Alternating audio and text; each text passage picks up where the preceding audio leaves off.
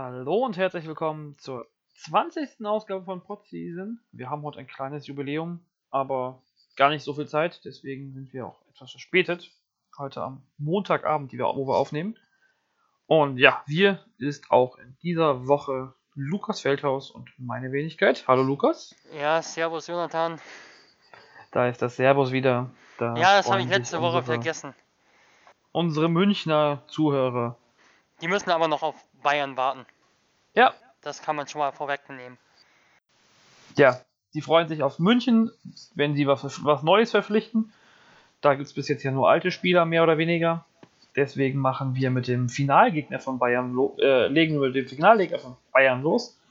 Und wir kümmern uns mal wieder um Alba Berlin, unser Lieblingsteam äh, dieses Jahr irgendwie von den Anzahl der Gesprächsthemen.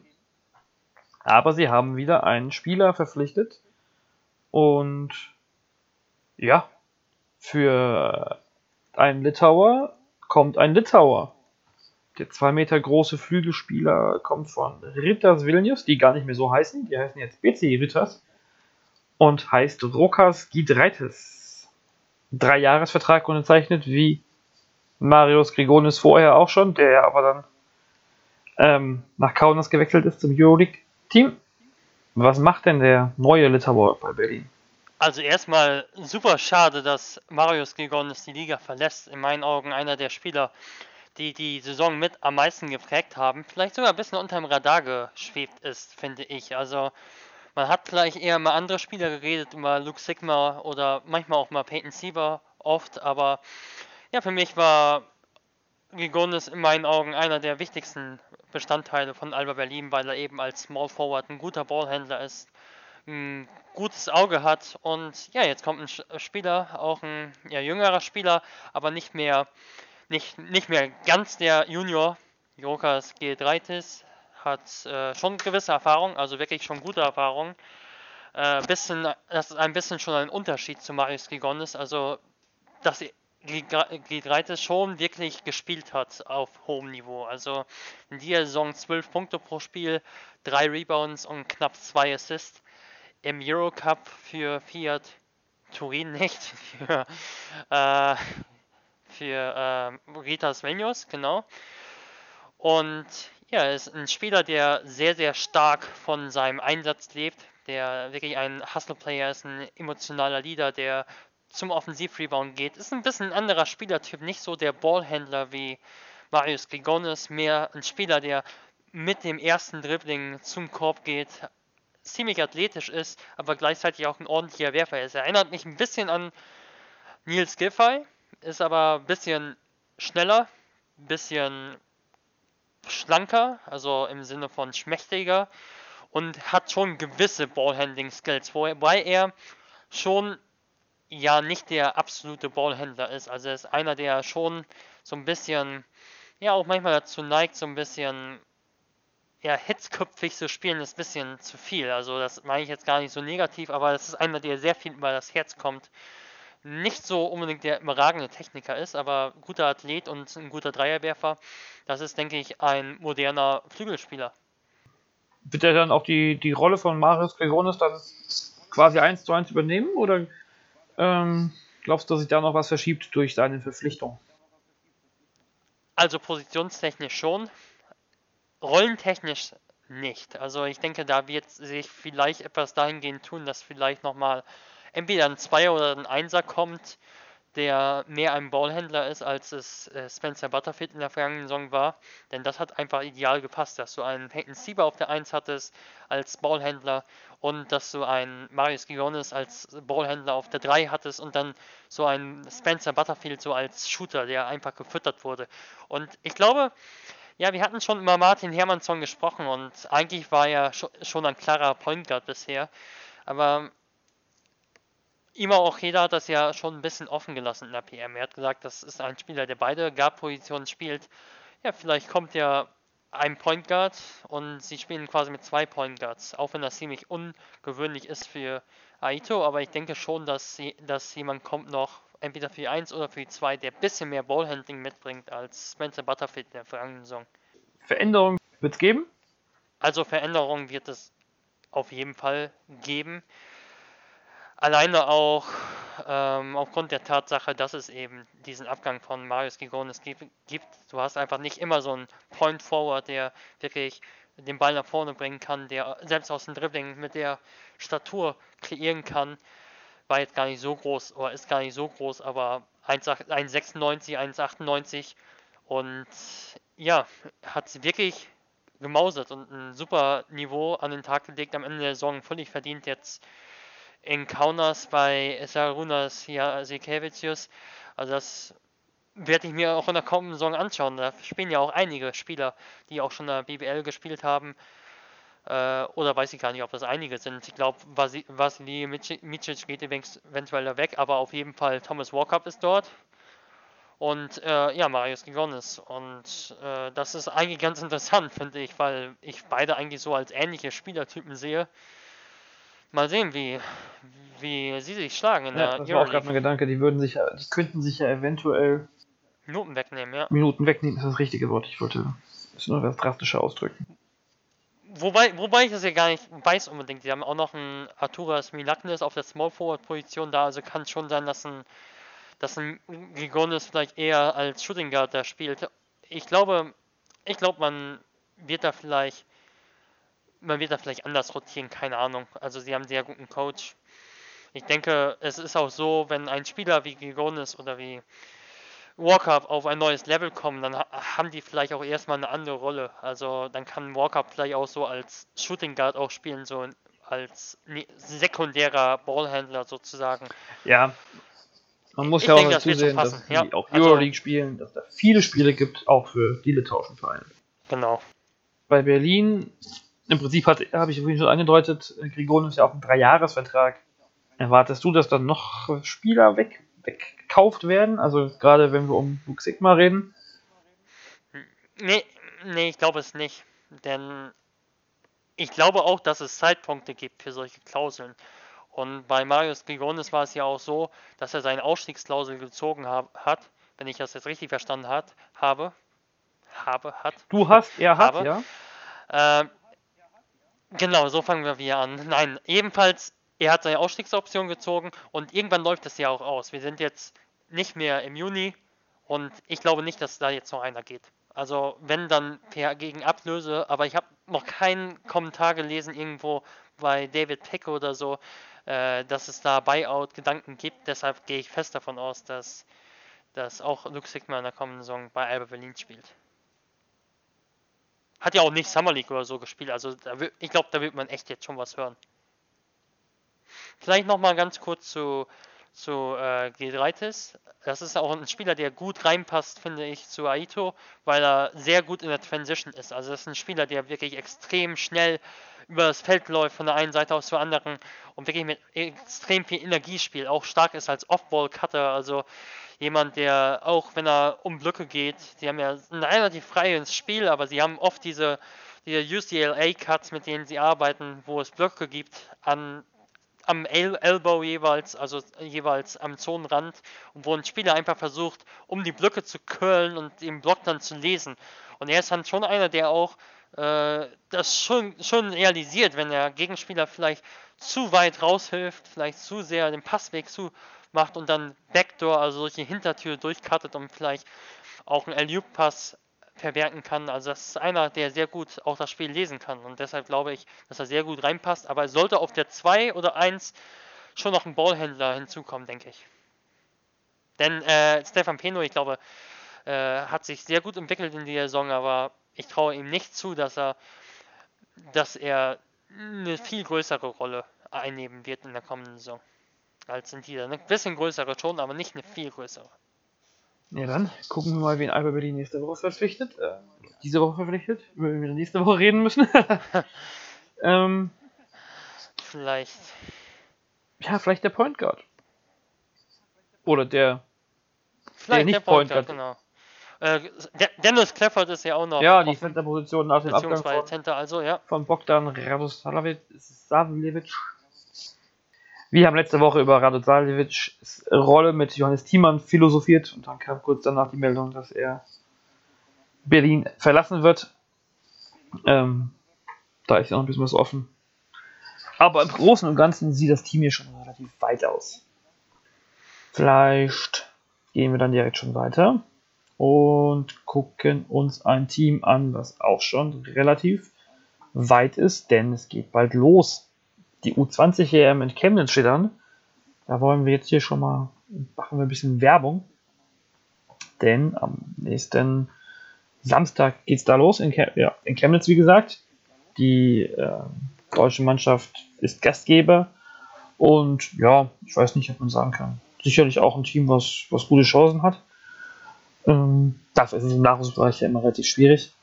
Und dafür kenne ich die anderen Nationalteams jetzt auch zu wenig. Aber im deutschen Team spielen einige Spieler mit, die wir aus der BBL kennen. Da sind Leute wie Richard Freudenberg, ja, Bennett Hund, Lars Lagerpusch, Kostja Moschidi, jetzt nicht aus Deutschland, sondern aber in Serbien aktiv und eines der größten Talente, auch wenn er Verletzungen hatte.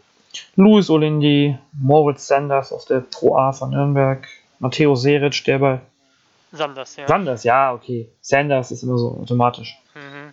Auch lernen wir auch bei diesen Spielern mal die Aussprache. Mhm. Ja, genau, aber der muss erstmal noch Summer League spielen, bis wir ja. Sanders sagen. Moritz, äh, Matthäus Sahn, Seric von Ludwigsburg, der schon ein paar Einsätze hatte. Stanisch, der bei den Rockets gespielt hat. Äh, Weidemann von München. Und Ferdinand Zilker, der jetzt im MBC gewechselt ist. Ähm, worüber wir später nochmal reden werden. Also da sind schon einige bekannte Spieler dabei, beziehungsweise fast alles bekannte Spieler. Ähm, mal sehen, was sich da so ergibt nächste Woche in Chemnitz kann man sich das anschauen, also auch ja. wenn man nicht vor Ort ist. Also in den letzten Jahren wurde also das immer das per YouTube übertragen. Ich habe jetzt gesehen, dass ähm, bei der U20 Damen EM der dänische Basketballverband, die ich auf Facebook geliked habe, ähm, die Spieler per Facebook-Stream übertragen hat. Mal gucken, wie das, äh, ja, wie das jetzt bei der U20 wird. Ich glaube, das ist die erste Männer-Nachwuchs-EM dieses Jahr, von daher ich gehe davon aus, dass das schon frei zur Verfügung stehen wird. Gibt übrigens am Mittwoch auch schon noch ein Testspiel. Ich weiß gar nicht, ob das öffentlich ist. Gegen Großbritannien. Und dann danach wird der Kader von 13 auf 12 Spieler ähm, gecuttet. Bundestrainer ist Alan Ibrahim Magic und der Delegationsleiter wird Wolfgang Heider sein. Das finde ich auch sehr spannend. Aber das nur dazu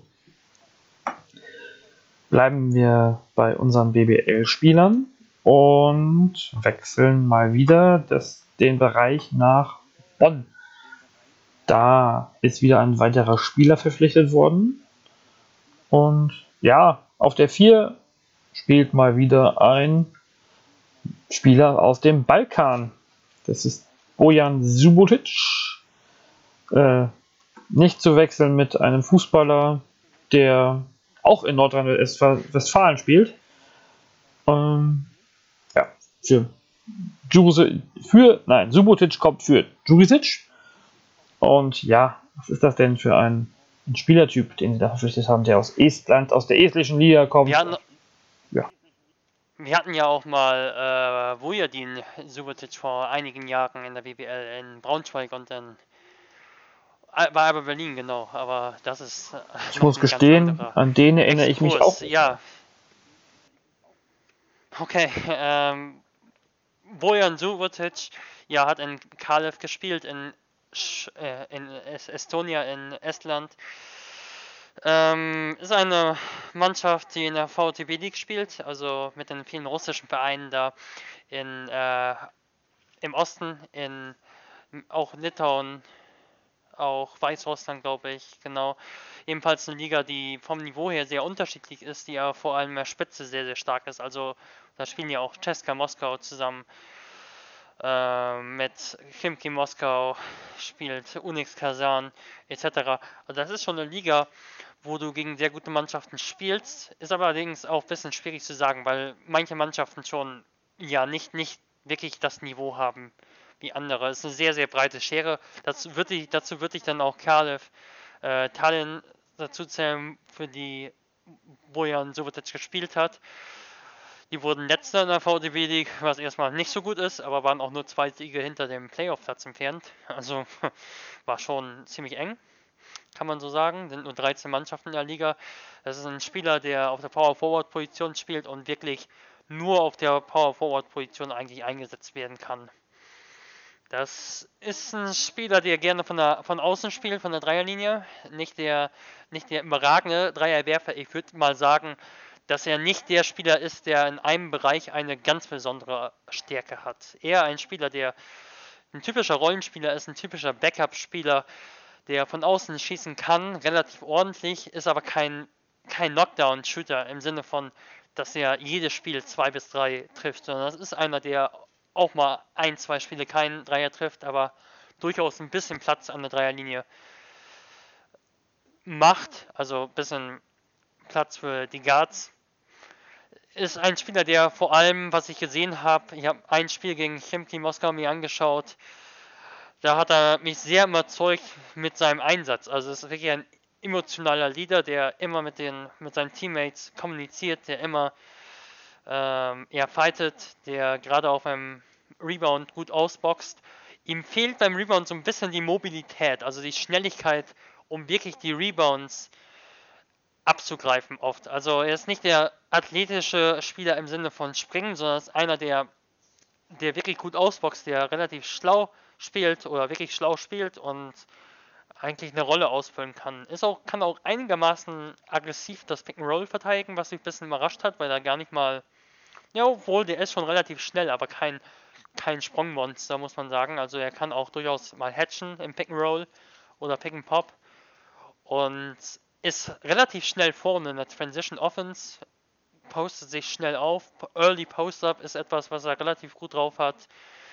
Im Low Post kann er ein bisschen spielen, kann gegen Mismatch spielen, gegen andere Power Forwards eher weniger, weil er da vielleicht bisschen die Kraft, äh, ihm ein bisschen die Kraft fehlt, ein bisschen die linke Hand fehlt.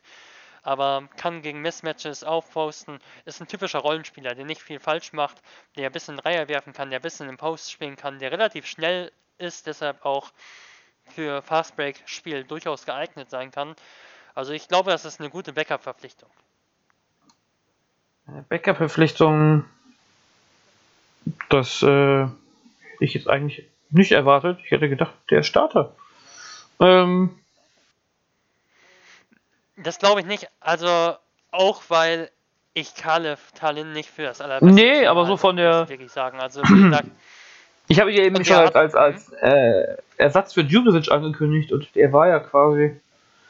Ja, ja, als äh, von Jurisic, aber der Starter war am Ende der Saison oder in der zweiten Saisonhälfte Tomislav Jupcic. Ja, dann wird also noch ein Starter für die vier kommen und Bräunig und Subotic sind die Backups.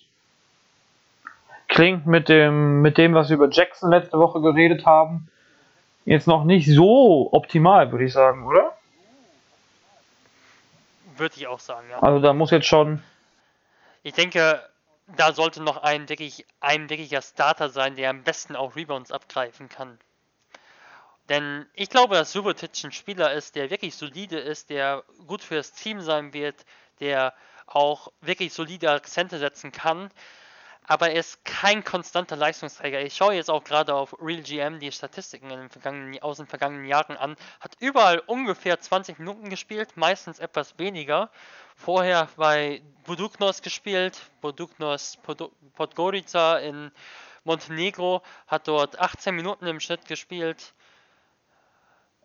19 Minuten pro Spiel gespielt, 28% Dreier aufgelegt, äh, 7 Punkte pro Spiel, 3 Rebounds. Also das waren immer so Werte um die 30% Dreier, um die 4 Rebounds, um die 7 Punkte. Also ich glaube, ich glaube nicht, dass man da jetzt erwarten kann, dass er ein Top-Leistungsträger sein kann. Auch beim Rebound glaube ich nicht, dass er.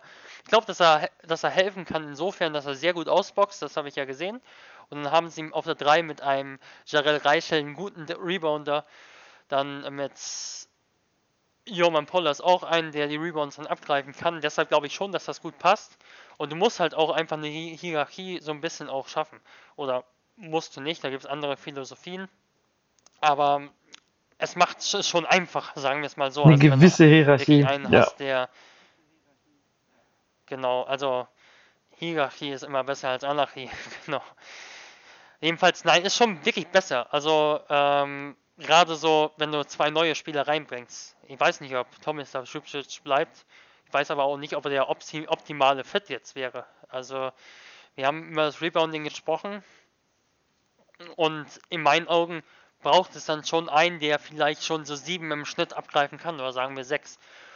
Und da sehe ich jetzt Jubcic nicht unbedingt. Deshalb denke ich, sollte da vielleicht einer kommen, der, der vielleicht eher so ein Typ, ja schon ein Stretch-Vierer sein kann. Das ist für Krunics System schon sehr wichtig. Aber jemand, der, der vielleicht eher so Typ Slasher ist, also auf der Position 4, der, der ein bisschen Lufthochheit schon mitbringt. Also so wie äh, Sparks letzte, äh, nein, Parks letzte Saison ähm, eingeplant war, nur als deutlich besserer Dreierwerfer. Also so ein Spielertyp wäre schon optimal. Muss man natürlich sehen, wie das reinpasst. Ja, halt Ansonsten könnte sich bei Bonn viel über die äh, Guard-Position definieren im nächsten Jahr. Was Bonn absolut hat, ist, muss man wirklich sagen, Bonn hat gute deutsche Spieler, muss man endlich schon sagen. Also sie haben TJ Leo, der sich super entwickelt hat in der vergangenen Saison, der ein absoluter Leistungsträger geworden ist. Äh, Joman Pollers sowieso. Dann Jarell Reichel, wie gesagt, da sehe ich sehr viel Potenzial zum Stil und zum Flop. Also muss man mal sehen, wie sich das entwickelt. Potenzial kann da aber auch helfen. Und äh, Martin Bräunig ist auch ein solider Backup-Center. Also ich finde, da hat Bonn einen guten Job eigentlich gemacht, was die deutsche Das kann man betrifft so ganz klar sagen, ja. Ja, mal gucken, was jetzt noch so, was da noch als Ergänzung, als abschließende Ergänzung an den Rhein wechseln wird. Nicht an den Rhein wechseln wird, sondern in eine große Stadt in den USA wechseln wird, wechseln werden sogar. Wir werden ja zwei Deutsche, wir haben ja schon mal, glaube ich, über, ganz kurz über den Draft geredet. Jetzt ist Summer League Zeit und neben Moritz Wagner wird bei den Lakers auch ein zweiter deutscher Spieler im Kader sein. Isaac Bonga. Zumindest hat er jetzt seinen Rookie-Vertrag für drei Jahre unterschrieben. Ähm, kriegt da ein paar Millionchen. Und ja, verlässt die Fraport Skyliners überraschend früh. Hattest du damit gerechnet, dass sie ihn jetzt schon rüberholen über den großen Teich? Selten haben wir uns, selten haben wir uns so früh in der Offseason geirrt. Also ich glaube, ich glaube, wir haben auch gesagt, Isaac ja, Bonga wird stimmt, eh stimmt, stimmt. NBA spielen. Die genau. Frage ist nicht überflüssig. Also da wurden wir gleich abgemahnt, genau. Also nein, überhaupt nicht mitgerechnet, habe ich damit. Ich habe gedacht, er spielt noch mindestens ein Jahr in Frankfurt, wenn nicht sogar mehrere Jahre. Und ja, damit ist die Frage eigentlich schon beantwortet. Also völlig überrascht bin ich davon. Das ist eine tolle Sache für ihn. Natürlich, denn ich denke, dass er sehr jung ist. Also ich meine, dass er überhaupt gar nichts falsch damit machen kann. Er wird in Deutschland immer einen Vertrag bekommen, hat jetzt ein Jahr garantiert, kann dort das ganze Programm einfach durchgehen. Also von Magic Johnson, Johnson lernen, Tipp, Tipps bekommen, der ja der GM ist. Und ja, er kann individuell aufgebaut werden, vielleicht sogar deutlich besser, als das in der BBL der Fall wäre. Er hat wirklich Individualtrainer, die ihn genau in die Richtung aufbauen, in die die Lakers ihn gerne hätten. Und ich glaube, dass das eine gute Situation ist. Und selbst wenn es nicht passt, dann ist er in einem Jahr 19 Jahre jung und dann geht es in der BWL weiter. Ist ja vielleicht auch gar nicht schlecht, dass er mit Moritz Wagner noch einen zweiten, ja, Bekannten da hat, ähm, zumindest im Deutschen. Das kann nicht schaden. Ähm, ja, in der Summer League lief es für Isaac Bonga jetzt erstmal nicht so gut. Dafür lief es umso besser für Moritz Wagner. 14 Rebounds geholt, gleich in einem, einem der ersten Spiele. Ähm, und auch sonst, ja, wurde mal schön, hat, ist zwar schön mit aufs Poster genommen worden einmal, aber ansonsten ähm, zeigt er sich da durchaus präsent. Wie, ja, wie würdest du auch einmal vor allem auch Bonga, jetzt, da kannst du vielleicht noch was zu sagen, ähm, die beiden, die beiden da einschätzen sollen in der Summer League. Ich habe nichts gesehen und ich habe aber gesehen, dass Isaac Bonga im ersten Spiel sieben Turnover hatte und drei Punkte, keine Assists. Im zweiten Spiel dann immerhin schon vier Punkte aufgelegt und nur noch vier Turnover gehabt. Ähm, natürlich ist es eine Eingewöhnungssache, natürlich. Also das ist ein völlig anderes Tempo. Du spielst in der Summer League enorm gegen viele, gegen enorm viele kleine, schnelle Guards. Und das ist für Isaac natürlich was ganz Neues. Aber ich glaube, dass er sich entwickeln wird. Also, was ich auch an Kommentaren jetzt schon gelesen hat, habe, war eigentlich sehr, sehr positiv. Also, dass viele gesehen haben, das ist ein Spieler, der ist 2,5 Meter fünf groß, der bringt ein gewisses Ballhandling mit und der muss sich einfach noch entwickeln. Wird mit 18 Jahren auch sicherlich einer der jüngsten, wenn nicht der jüngste Spieler bei des Summer League sein. Ganz lustig fand ich sein erstes Interview. Also, äh, da haben die ein paar, paar äh, Lakers-Fans ein bisschen, ja, ein bisschen aufgezogen natürlich, äh, aber ein bisschen natürlich nicht ganz böse gemeint. Äh, er hat, glaube ich, 35, ich habe gezählt, 35 Mal Like gesagt, glaube ich, in seinem ersten Interview und 2 Minuten 12. Das waren also schon äh, Sascha Obradovic Ausmaße. Also auch sowas wird er natürlich äh, lernen müssen, Sprache etc. Er ist wirklich 18 Jahre jung, muss man sich mal vorstellen. Also konnte gerade aus der Schule quasi kommen. Und ja, es ist einfach ein super Erlebnis, denke ich, dass er das einfach jetzt schon mitmachen kann. Und wie gesagt, die, die ganzen Tryouts, die ganzen Workouts, die stehen erstmal noch auf dem Programm. Die NBA-Saison startet später als die BWL-Saison. Von daher glaube ich, kann man, muss man sich da gar keine Sorgen machen. Das läuft bisher ganz gut für Isaac. Und für Moritz Wagner, glaube ich, erst recht. recht. Und wir haben auch noch einen äh, Isaiah Hartenstein. Auf den wollte ich jetzt zu sprechen kommen, ja. Super Überleitung, ja. Gerne. Ja, also auch für. Der hat den Weg durch die G-League ja schon genommen letztes Jahr war ja ein bisschen von der europäischen Bildfläche und schon, schon seit zwei Jahren ja schon von der deutschen Bildfläche verschwunden. Ähm, hatte der Summer League, äh, ja, in der Summer League hat er auch gleich mit einem Double-Double losgelegt. Das sieht schon nach, danach aus, als würde er nächstes Jahr den Kader, den Sprung in den Kader der Rockets schaffen, oder? Ja, sieht danach aus, ja muss man natürlich sehen, wie die Situation auf den großen Positionen aussieht. Gerade die Rockets spielen ja einen ganz besonderen Basketball, muss man sagen. Da passt er aber schon Denn, rein, oder? Ja, also das Dreier werfen ist ja. da gibt es keine Poster. Ja, wobei man sagen muss, er ist eigentlich in eine andere Richtung gegangen in der G-League. Er hat nur auf der Position 5 gespielt, nur noch in der vergangenen Saison. Und hat relativ wenige Dreier genommen. Ich glaube, unter einen Dreier pro Spiel versucht und wurde vor allem als Pick-and-Roll-Center eingesetzt. Deshalb muss man mal sehen, wie das so funktioniert. Da wird er sicherlich ein bisschen auch noch hinzulernen müssen, denke ich, was äh, ja das Zielen des Gegenspielers betrifft. Also wenn er zum Beispiel gegen Mismatches spielt, gegen kleinere Gegenspieler nach dem Switchen, dass er da den Gegenspieler auf den Rücken nimmt oder gegen positionsbezogene Matchups, dass er da schnell in der Zone finishen kann. Also da meine ich keine klassischen Post-Ups, sondern wirklich äh, Pick-and-Roll-Aktionen. Das wird er sicher auch lernen müssen, aber er hat die Schnelligkeit auf jeden Fall.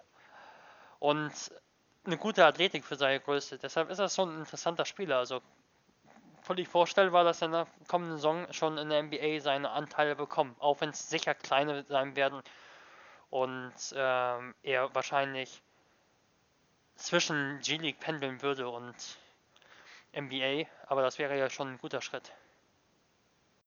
Ja, vier, äh, vier Blocks auch gleich im ersten äh, Spiel, im ersten Sommer League Spiel gehabt. Also ja, okay, das, das, spricht natürlich immer noch weiter klar für die Position Center, die er einnehmen werden könnte, sollte, dürfte.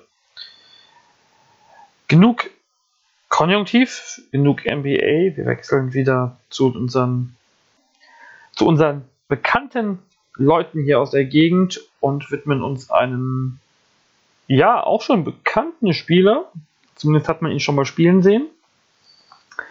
Und man hat ihn in den Eurocup gewinnen sehen. Will Cummings, nicht Cumming, nicht Cummings, sondern Cummings, wechselt zu den EWE e Baskets Oldenburg und wird da den Spielmacher geben als Nachfolger von Mickey McConnell. Das klingt nach einem richtig guten Transfer, den die Oldenburger da geleistet haben. Ja, wollen wir mal schauen. Also Will Cummings ist ein ganz anderer Spielertyp, muss man erstmal sagen. Während McConnell ein Spieler ist, der eher das Spiel organisiert, der eher ein Halbfeldspieler ist, der mal einen langen Pass nach dem Rebound auch nach vorne werfen kann, äh, ist Will Cummings ein Spieler, der vor allem Scorer ist. Also er ist vor allem einer, der noch nicht so als Point Guard in Erscheinung getreten ist. Für mich ist er so einer, der zwischen Point Guard und Shooting Guard ist. Äh, er hat sehr, sehr stark gespielt in der G-League, hat 20 Punkte im Schnitt dort gemacht vor zwei bis drei Jahren. Dann hat er für Aris Thessaloniki gespielt in Griechenland in der Chaos-Saison von Thessaloniki, wo glaube ich insgesamt zwölf Spieler oder so gegangen oder gekommen sind. Also da lief gar nichts zusammen. Und äh, da war er Point Guard des Teams, war sogar Topscorer der griechischen Liga, hat dafür einen Award bekommen, eine Auszeichnung. Und individuell wirklich ein starkes Jahr gespielt. Allerdings muss man wirklich sagen, als Point Guard ist er bisher nicht so überragend in Erscheinung getreten. Er ist ein Spieler, der bisschen Probleme dabei hatten, das Tempo zu kontrollieren. Das ist ein Spieler, der manchmal so ein bisschen das Tempo mal rausnehmen könnte. Geht sehr, sehr gerne zum Korb und äh, manchmal auch relativ ausrechenbar. Äh, das ist etwas, woran er arbeiten muss. Ist ein Spieler, 26 Jahre jung, äh, ist ein Spieler, der jetzt sicherlich den nächsten Schritt machen sollte.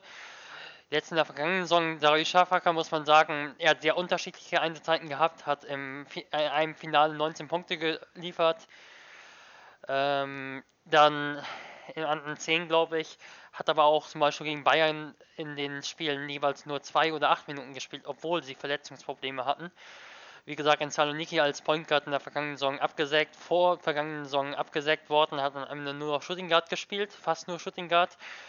Äh, was aber gut ist an ihm, ist, dass er wirklich Potenzial hat. Also sehr athletisch ist ein Spieler, der sehr schnell ist, einfach, der auch einen guten Stepback-Jumper hat. Also wenn er viele Würfe nehmen kann, dann ist er auch ein guter Dreierwerfer. Wenn er wenige Würfe hat, dann ist er oft kein guter Dreierwerfer gewesen. Also ich glaube, das ist ein Spieler, der mit viel Verantwortung besser sein kann. Also ich glaube, dass die Rolle bei Darius Schafaka, Darius Schafaka, ich glaube auch, dass sie nicht besonders zufrieden waren insgesamt mit ihm dass sie nicht optimal war. Also das ist ein Spieler, der, wie gesagt, immer noch, der spielt sein drittes Jahr jetzt in Europa, der, der immer noch so ein bisschen in der Entwicklung ist.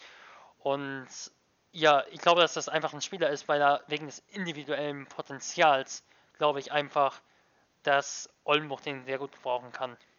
Und sie haben auch noch mit, mit äh, Messen einen Spieler, der auch einen Spielaufbau machen kann auf der Position 2. Deshalb kann das schon gut passen. Es ist ein gewisses Risiko, das ich schon sehe, muss ich sagen.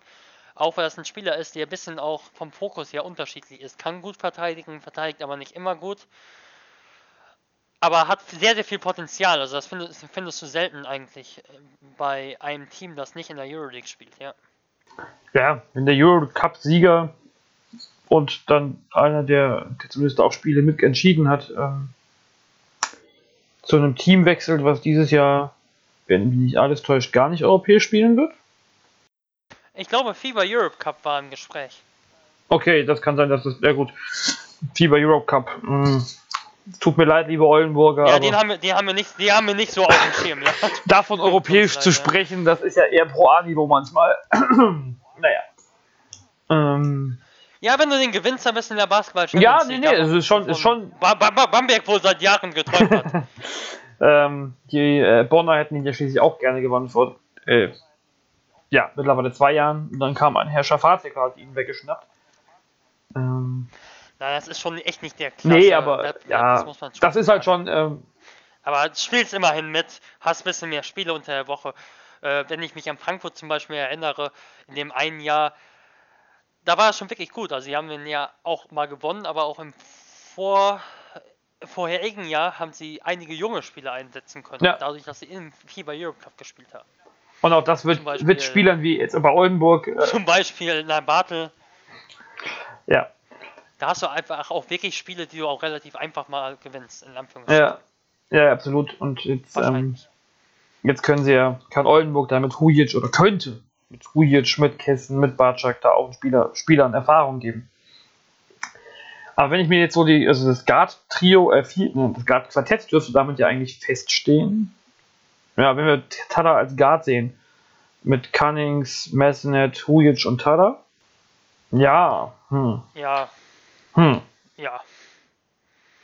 Ja, was ich, was ich ein bisschen glaube, dass Oldenburg da nicht die absoluten ja, Spiel Spielgestalter hat im Sinne von äh, Kon Kontrolle. Also das könnte schon ein Problem werden, glaube ich. Aber ich, ich glaube, dass es, dass es halt schon nötig, vonnöten war, einen Spieler zu haben, der ein bisschen mehr Kreativität reinbringt als McConnell, der vielleicht auch defensiv vielseitiger ist, der zumindest das Potenzial eben hat. Ich fand McConnell, wir haben uns schon kritisch geäußert bei der Verpflichtung vor einem Jahr und so ist es eigentlich im Endeffekt auch gekommen. Da hatten wir ausnahmsweise mal recht. Also es war wirklich ein sehr solider Point Guard, aber ein bisschen langweilige Verpflichtung insgesamt, Ja, finde ich. Also wird ihn jetzt ein keiner- Spieler, der Also wahrscheinlich wird ihn außerhalb von Oldenburg und wahrscheinlich auch in Oldenburg keiner vermissen. Ähm, Da gibt es andere Point Guards. war, war, ja, Ja, wenn Cummings funktioniert, dann. Wenn er nicht funktioniert, Genau, dann wird man genau. sich wahrscheinlich zurückwünschen in Oldenburg. Ich will halt wirklich sagen, er war wirklich nicht schlecht, aber ich würde jetzt wirklich sagen, Übergangs-Point Guard, keiner, der wirklich jetzt äh, für Jahre auf sich reden, von sich reden machen lassen wird in Oldenburg, glaube ich. Da gebe ich dir völlig recht. Dafür war die Saison dann ja auch am Endeffekt nicht gut genug, wenn man sich zum Beispiel die davor anguckt. Ja, fünf Ausländerpositionen sind vergeben. Was kommt denn dann noch als sechster Ausländer? Welche Position ist denn noch Ja, ich offen? denke, Position 3 und 2 wird sicherlich noch ein Punkt sein. Vielleicht ein bisschen Größe der reinbringen. Backup von Ricky. Wer möchte der gut sein, Backup von. Ricky Paulding werden? Ja. Ja, wo man halt auch sagen muss, ja, ist, äh, Franz Massenet, ich will Haris Hujic jetzt nicht alle Hoffnung schon nehmen, aber du könntest halt auch mit Will Cummings auf der 1 spielen und als Backup mit, äh, mit Massenet und Hujic vielleicht im Euro Europe Cup mehr spielen lassen und dann hast du schon wieder auch viele Kapazitäten auf der Position 2. Sie haben jetzt mit, mit, Also mit Hujic, mit 3-2, Tada, ja. mit Kessen, mit Barczak, mit äh, Schwedhelm ja einige Leute, die Minuten kriegen müssen und welche die sollen. Äh, ja, das ist eine interessante Mischung. Müssen wir mal sehen, was da als Bei, sechster Ausländer jetzt noch kommt. Ähm, die haben auf alle Fälle viel Freiheiten, jetzt da einen Spieler zu verpflichten. Die Oldenburger. Ja, ich bin gespannt. Ich hoffe auch wirklich, dass sie den Europe Cup, wie gesagt, nutzen, um jüngeren Spielern Einsatzzeit zu geben. Das hat da eigentlich in Frankfurt, wie gesagt, gut funktioniert damals. Ja, mal gucken. Interessanter Kader auf alle Fälle. Auch wenn ich jetzt so sehe, Cummings, der jetzt dann, wenn ich das erste Eurocup-Finale im Kopf habe, ähm, Balding, Mahal Basic, da sind schon ein paar Spieler dabei, die ordentlich punkten können. Sie haben nur einen Ball. Mal gucken, ob das Problem wird. Ob dann wirklich alle drei so ihre Qualitäten ausspielen können. Also es ist, es ist wohl noch nicht sicher, dass sie im Europe Cup spielen, aber sie streben eine Teilnahme dort an. Na gut, äh, es wäre ihnen zu wünschen. Belassen wir es zumindest dabei. Eine Verpflichtung wird es dann ja noch geben und dann.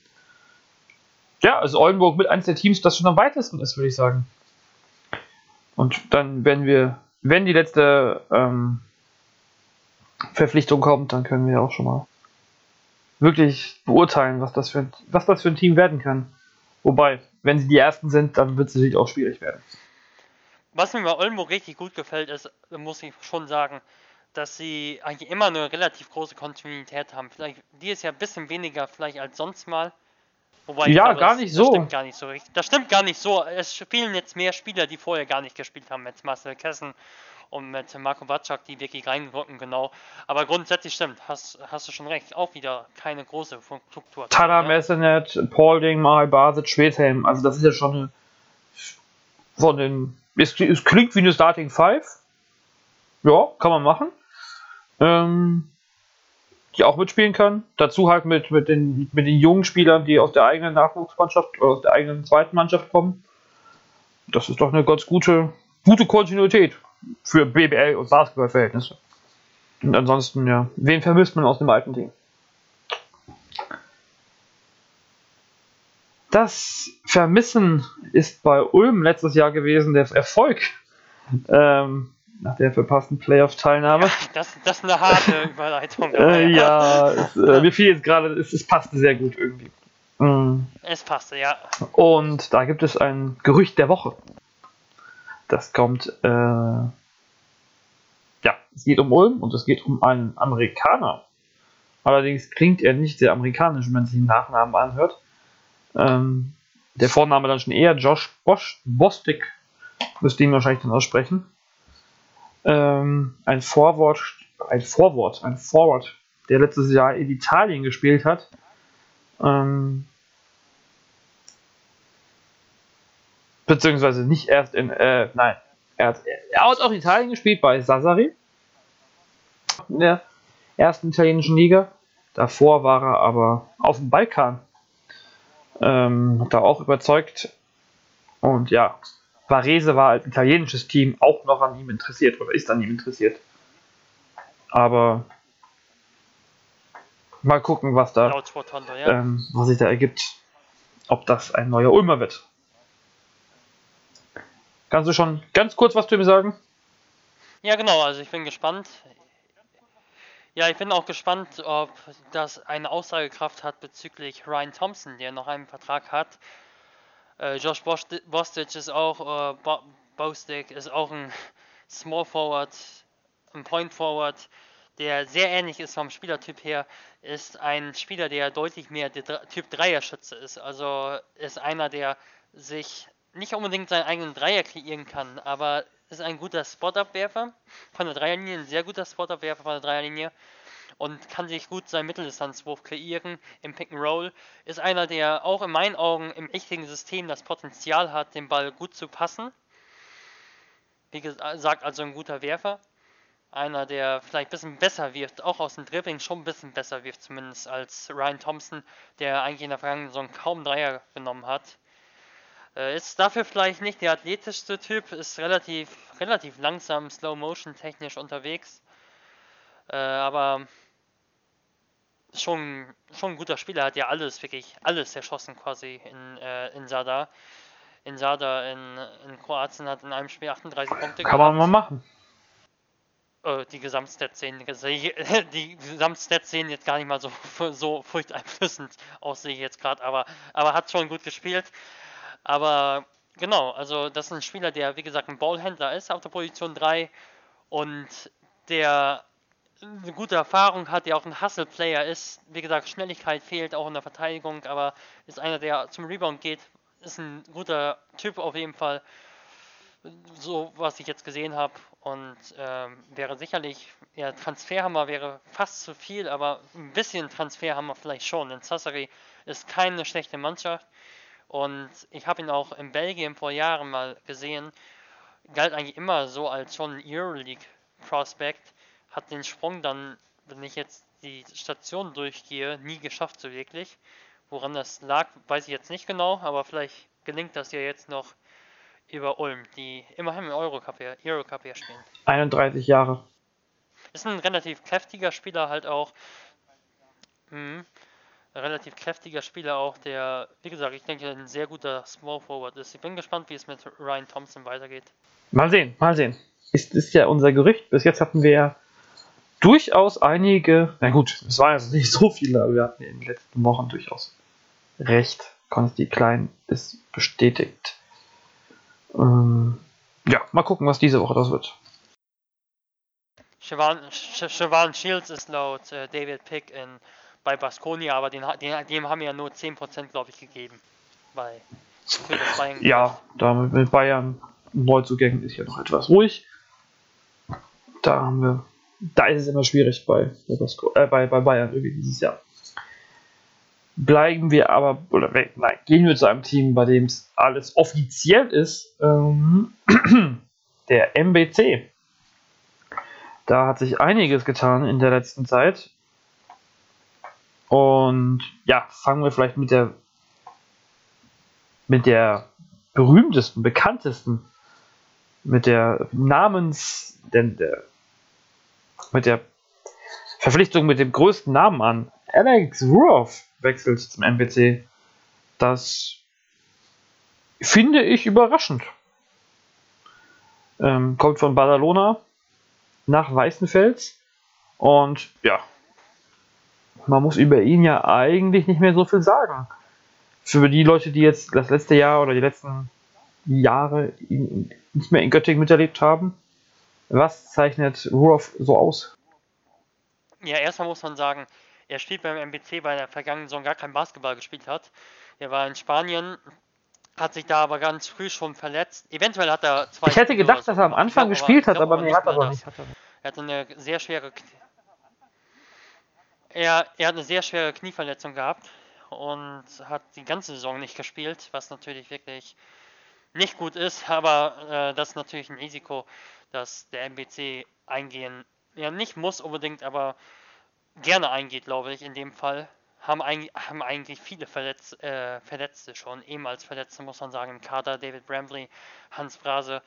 Aber äh, ja, das Risiko gehen sie an und äh, wenn er fit ist und ich kenne nur den fitten Ruoff, dann ist das ein Spieler, der ein sehr guter Ballhändler ist auf der Position 3 und auf der Position 2 der so ein Co-Guard sein kann, der auch ein bisschen Point Guard spielen kann, der ein Spiel übernehmen kann, ein guter Ballhändler ist, spielintelligenter Spieler, der ein guter Passgeber ist, der auch mal so ein bisschen rumzockt, äh, ein bisschen aus der Mitteldistanz überdreht, der äh, vielleicht nicht der athletischste Spieler ist, deshalb auch immer so ein bisschen wurfquotentechnisch so hm, hm, hm war.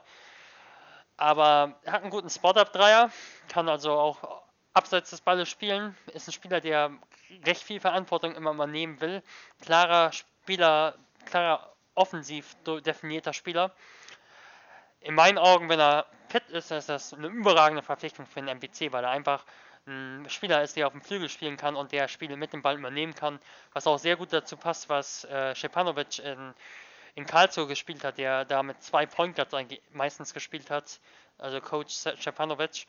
Von daher passt das super. Ja, Alex Ruff, also wie gesagt, die Fitness müssen wir voraussetzen, das ist klar.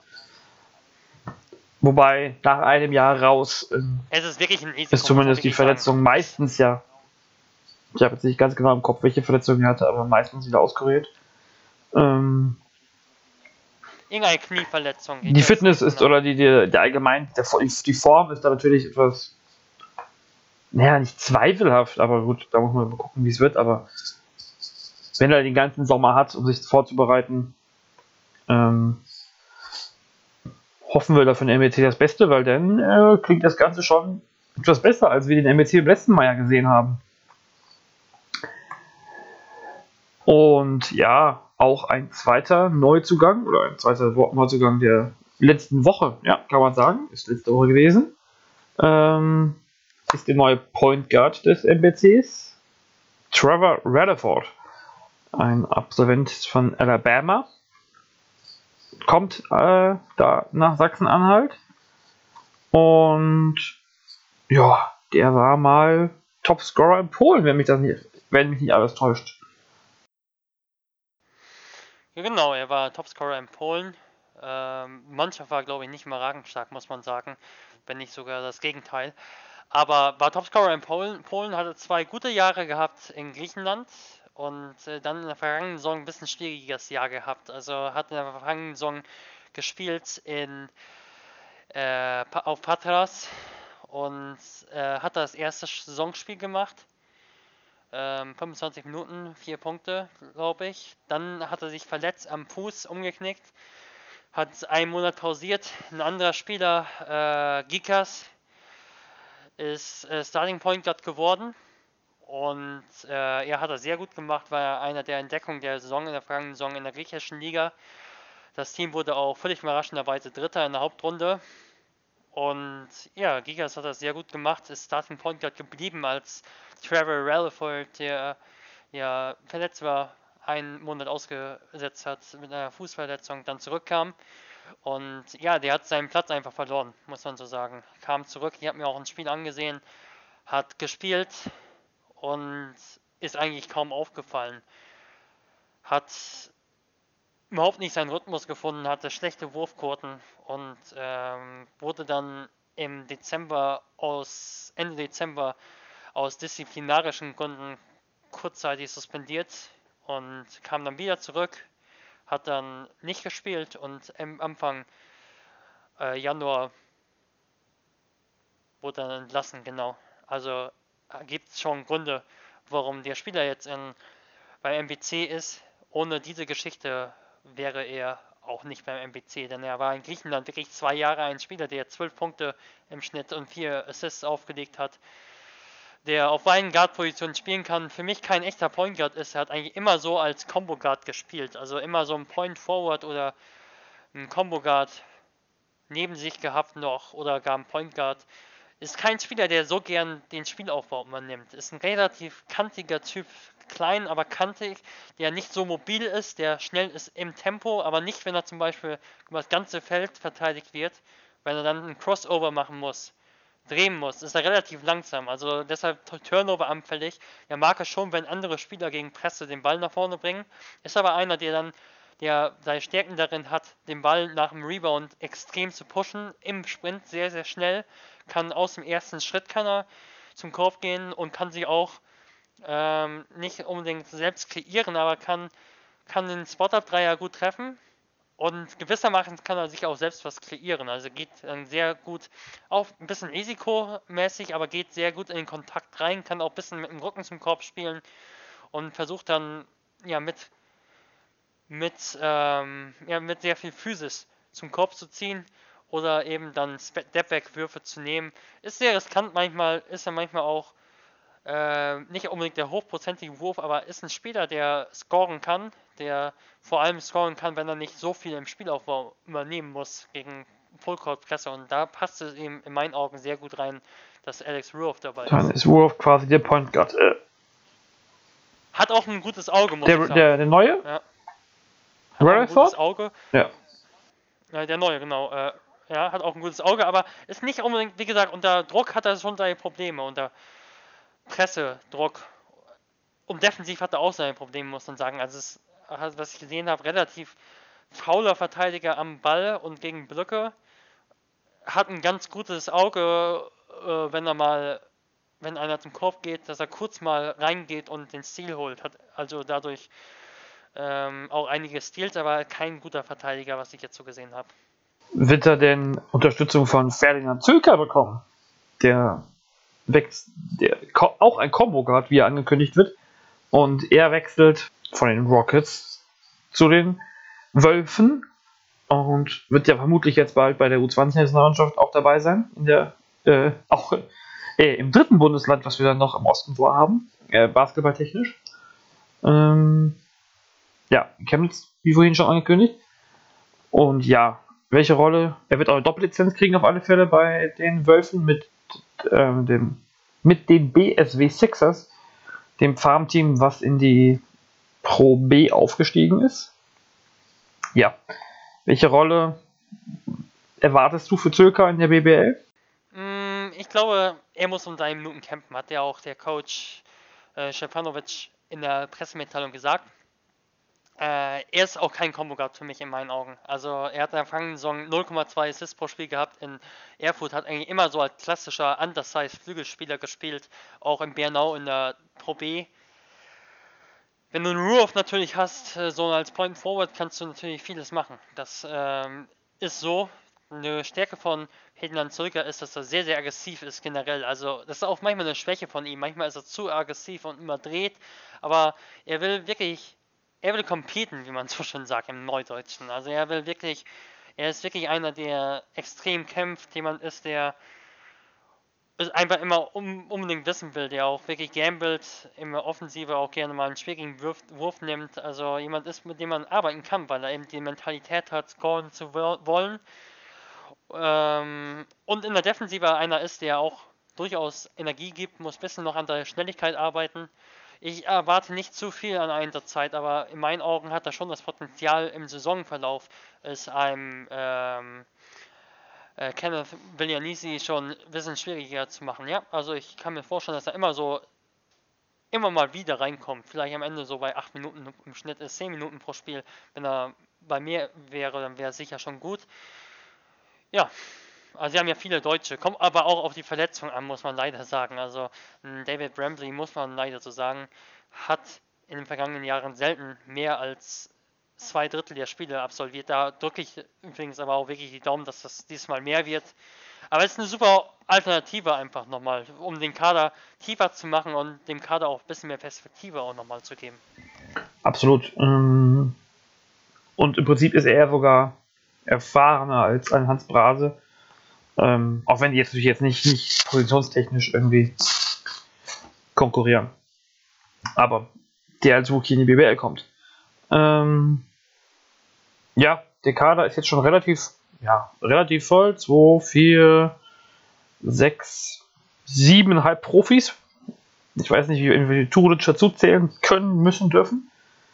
Ja, also er zählt voll dazu. Dann sind es 8. Denn er hatte auch in der vergangenen Saison, glaube ich, relativ konstant ja auch wirklich eine Zeit erhalten. Ja, das war ja vor allem aber auch wegen Panceric Erkrankung. Ja, genau. Und Pin Pinkins war auch mal raus, aber ich ja. erwarte schon, dass er dabei ist, ja. Wie würdest du jetzt hier so die, die Rollenverteilung sehen? Ähm, wir waren beim letzten Mal ja auch, also vor zwei Wochen haben wir ja schon über den WC geredet, in Podseason Nummer 18. Ähm, wie würdest du die Rollenverteilung jetzt sehen, nachdem es nochmal drei Neuzugänge gab? Äh, Wenn du so Point Guard auf der Point Guard Position sehe ich äh, Trevor Rutherford, wobei man sicher sagen muss, mit da, da wird oft Ruoff eher der Point Guard in der Offensive sein. Äh, Rutherford dann den Point Guard verteidigen. Dann ähm, wird eventuell noch ein Combo Guard, denke ich, kommen. Oder ein Zweier, aber ich denke eher ein Combo Guard vielleicht. Jedenfalls haben wir dann auf der Position 2 Kenneth Villianisi und äh, Ferdinand Zölker. Wie gesagt, ich erwarte da noch einen, der beide Positionen 1 und 2 spielen kann. Dann auf der Position 3 David Brambley und ja, am besten noch ein Spieler. äh, ja, nein, Alex Roof natürlich auf der Position 3. Dann auf der Position 4 sehe ich äh, Hans Brase und einen noch zu, einen noch zu verpflichtenden Spieler. Ein Starter dann, vermutlich? Ja, ich denke schon Starter, ja, genau. Und auf der Position 5 dann äh, Alexander Marelia und ähm, Turudic. Ich weiß jetzt gar nicht, bei wie vielen Ausländern wir gerade sind. Wir sind auch bei Rutherford, wir sind bei äh, Ruoff, wir sind beim Combo Guard, wir sind bei einem, Ja, wir sind bei vier. Bei, bei Renja, dann sind wir im Power Forward, ja, ja wenn noch ein, ein, ein, ein anderes Size Center erwarte ich eigentlich auch noch. Also einen, der ein anderer Spielertyp ist, der nochmal ein bisschen schneller ist, der nochmal diese Pick-and-Roll-Komponente reinbringt. Den erwarte ich also im Gegensatz zum bisschen hüftsteiferen, äh, kräftigeren, wuchtigeren Marelia. Das erwarte ich schon, ja. Ach ja, ich bin schon wieder auf den, äh, auf Viglianesi reingefallen. Der ist ja natürlich kein Ausländer, der ist hier Deutsch-Italiener. Ähm, ja, dann passt das ja auch noch. Dann kann auch ein Center, Power Forward und ein Guard kommen. Weil deutsche Spieler erwarte ich jetzt keine mehr. Dann kann das eigentlich ganz gut aussehen. Wobei man natürlich wirklich, man muss wirklich sagen, das, was der MBC jetzt veranstaltet, das klingt jetzt sehr negativ veranstaltet, aber das ist schon mega auf Kante genäht. Also David Brambley, ich weiß nicht, hat er eine Saison mal gespielt, in der zwei Drittel der Spieler überhaupt absolviert hat? bezweifle das fast. In Bayreuth Dann, wahrscheinlich, aber das ist ja schon. Ja, aber in der einen Saison ist er auch am Ende ausgefallen und raus gewesen, in den letzten zwei Monaten der Saison. Und das war in Ulm, oder? Nee, auch, auch in Bayreuth. Ah, gut, aber ist schon lange her auch, also von daher. Jedenfalls jede Saison war das der Fall. Das ist natürlich wirklich, wirklich schade und bitter. Dann äh, hast du Hans Brase, der auch eine ganze Saison mal fast ausgesetzt hat. Waren sich sogar zwei? Ähm, oh. Oder fast zwei. Also dann hast du Alex Ruoff, genau. Äh, Trevor Rutherford will ich jetzt nicht ganz da einbeziehen, weil er, wie gesagt, einen Monat nur verletzt war. Äh, war nach halt schwach. Oder hat nicht reingefunden.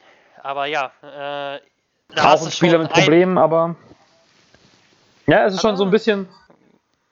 Ja, aber ist schon auf Kante genäht, ja, muss man schon so sagen. Also weiß halt auch nicht, wie ein Alex Ruoff wirklich nach einem Jahr Pause. Wie gesagt, der ist noch gut im Saft, der ist 31, aber äh, trotzdem, ein Jahr Pause, Knieverletzung ist immer heikel. Also deshalb muss man da schon abwarten. Ja. ja. Ja, ja. Auch wie befindet sich ein Hans Brave allgemein in die BBL? Wie findet David Brambley zurück? Ähm, Marelia ja, war ja jetzt auch nicht unbedingt die die, die hochgelobte, ja. ja. Ähm, das so Wort solide ist dann schon wieder so ein bisschen klingt böse, aber wenn er als Backup kommt, wenn er als Backup kommt, wäre es in Ordnung, denke ich. Aber als Starter wäre er jetzt nicht der Burner, denke ich. also da, da gibt es noch was zu tun und da gibt es gewisse Risiken im Kader. Aber der MBC ist auch eines der Teams, muss man einfach sagen, die nicht mit dem höchsten Etat arbeiten. Nee. Und äh, bisher sieht es so aus, dass sie einen Kader zusammenstellen, der auf jeden Fall was machen könnte. Also wenn sie fit wenn alle fit bleiben, auch auf jeden Fall kann, ja. Ja, es ist äh, sehr ein sehr neuer Kader, ein sehr ja, unbekannter Kader sozusagen. Ähm, das wird ganz, das wird interessant zu sehen sein, in welche Richtung es beim WC geht, ob das dann wirklich Kampf um Platz 16 wird oder ob das dann vielleicht doch in Richtung gesichertes Mittelfeld gehen kann. Ähm, schauen wir mal. Wir werden ja, wie gesagt, noch drei Ausländer oder drei Importspieler verpflichtet. Äh, es werden noch drei Importspieler verpflichtet. Dann haben wir auch mindestens über drei Spieler die Chance zu reden. Und vielleicht müssen wir unsere Meinung dann ja nochmal weiter korrigieren, die jetzt schon ein bisschen besser geworden ist nach den letzten drei Verpflichtungen oder vor allem nach den, vor allem nach Alex Ruoff, so in meinem Gefühl. Ähm, wenn er denn so spielen kann wie in Göttingen. Wenn. Ja, damit ist dann schon die vierte Folge für dieses Jahr rum. Wir können noch mal kurz ähm, drauf gucken. Wir haben ja bis jetzt schon in der ersten Folge über Bamberg, Würzburg, Jena und Göttingen geredet. Wir haben in der zweiten Folge über Ulm, Gießen, Bonn und Bayreuth geredet. Und ein bisschen über Berlin. Und ja, heute gibt es dann nochmal Berlin, Bonn, Oldenburg und den MBC. Vielleicht habt ihr einen Verein, wo ihr sagt, über den Verein müssen wir noch reden. Nächste Woche schon mal dann teilt uns das mit. Auf Facebook, in den Kommentaren, auf Twitter. Können ja mal hier noch sagen, hier, der Lukas ist Veilchenfeuer, ich bin Zugvogel 1846 auf Twitter. Ähm, oder an basketball.de. Schreibt uns, welches Team oder welchen Spieler wir noch ein bisschen betrachten sollen. Ich hoffe, ich äh, überfordere den, ich überfordere dich damit jetzt nicht mit dieser, mit dieser äh, Ankündigung, Lukas. Aber das in der Woche Zeit, darauf vorzubereiten wenn was kommt. Nein, wir, wir, wir bleiben ja auch bei vier Teams, von daher haben wir ja gewissermaßen niemand. ja, ich bin ein bisschen enttäuscht gewesen diese Woche, muss ich ganz ehrlich sagen. Ich habe den Verpflichtungshagel letzte Woche angekündigt und dann war es ja doch eher so ein bisschen äh, Nieselregen. Ja, schon.